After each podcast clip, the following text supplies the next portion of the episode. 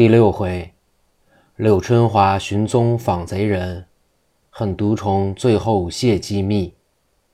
话说柳瑞到了十字街，分开众人，见一个道士在那里相面。那道人头戴九梁道巾，身披蓝缎子道袍，腰系杏黄丝带，足下白袜云履，面如古月，眉清目秀，刻下三缕胡须，背插宝剑。在那里给众人相面，众人皆言真灵。只见有两个壮士装束，年约二十以外的年纪，皆是穿蓝挂翠，说道：“我二人请你相面呢。”那道人睁眼一看，说：“你二人好大胆，还敢在这里叫山人相面？你们所做之事，可瞒着别人，却瞒不得我的。我当着众人一说。”你二人还站得住吗？山人是要留点口德的。那二壮士冲冲大怒：“我们二人有什么不可说之事？只要你说对了，我们二人拜你为师。”那道人说：“你们在这东门外，雨果窑亮青字，浑天月，窜溃孙山的瓢肘，雨果儿即复刘儿拉活了。”那两个壮士一听，颜色改变。那道人又说：“你等赤字窑所做之事，我也知道。把这场官司送给别人打了。”刘瑞在旁边听老道所说的，这是江湖黑话，就是说的在落凤池杀人抢人之事。细看那两个壮士，眼光暴露，已明白八九分了。心中说：“我捉住他二人，细问根由。这道人好能为，定是侠义之流。”方要抽刀捉那二人，只见那两人听了道人之言，微微一笑，说：“县长暂会，我二人告辞了。”那二人就先前走了。乐瑞暗跟在后，要想到无人之处动手，或者跟到他巢穴之内寻找素秋的下落，看有多少贼人，是哪路的强盗。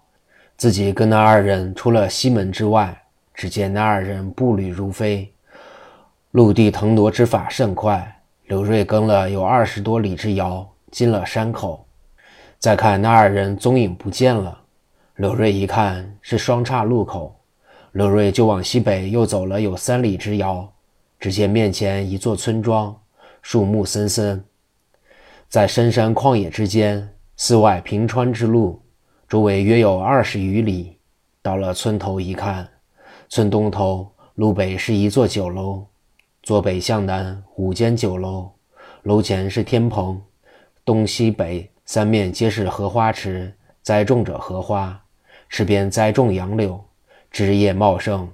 那酒楼字号是酒泉居，挂着酒帘飘飘。往西是一条大街，南北有数十家铺户，是一座集镇。街上人烟不多。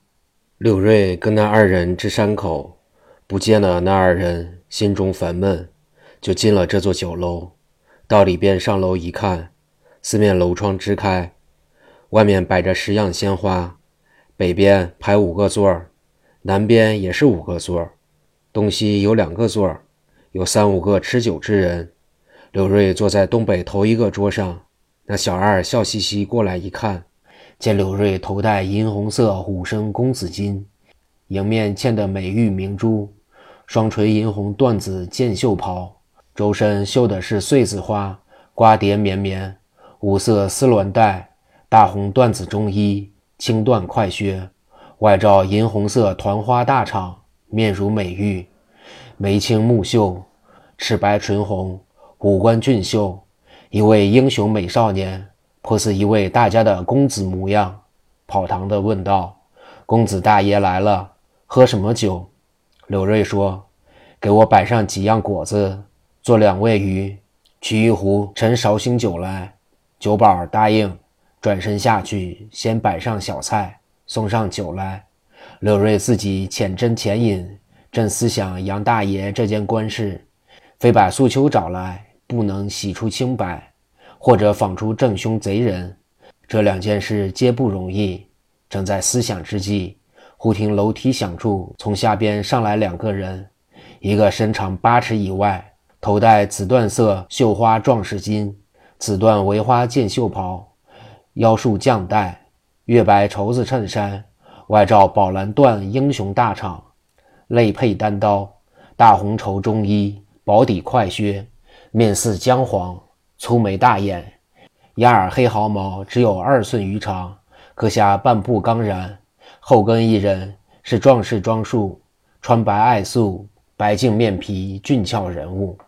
二人方一上楼，先往各座上看看，又少了柳瑞。柳瑞低了头，故作未见。见那二人眼光神色，知道是绿林英雄，心想：要是侠义豪杰，我定要交这两个朋友；要不是证人，我设法捉住二人，再追问落凤池之案。自己留神查看那二人动作。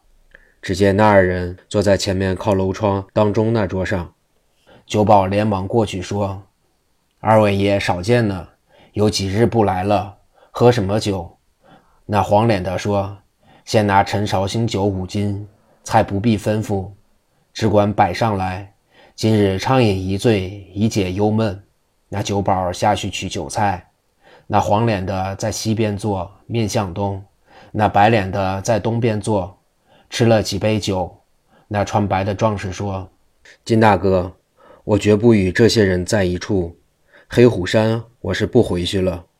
那黄脸的说：“王贤弟，我今日劝你出来，我有两句话劝你，怕你与他等打起来。他们都不是正直人，又倚仗人多，那件事也不必争论了。我与你喝完了酒，还是回去看他们自乱，咱们少个热闹。”说罢，连饮了数杯。吃得颇有醉意，柳瑞静听那二人说些什么话，先说的有听得，有听不真的。后来带了醉意，越说声音越大。柳瑞听了，心中明白了八九。只听那黄脸的说：“我告诉贤弟呢，我早晚也不在这黑虎山了。我去到小西天，把他们的行为都说出。”那白脸说。你千万别往小西天去，要往那里去，你人单势孤，更不易行了。那黄脸说：“我金让在江湖闯荡多年，朋友也结交不少，就是吴贵、李通这两个旺八的狗才，人面兽心。他二人那日由玉山县回来，被勾栏院人家打了一个鼻青脸肿。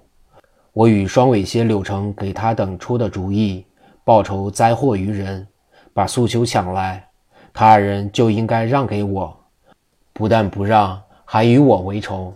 就是王栋兄弟，你也不容易，帮他们做这事，把命都付之流水。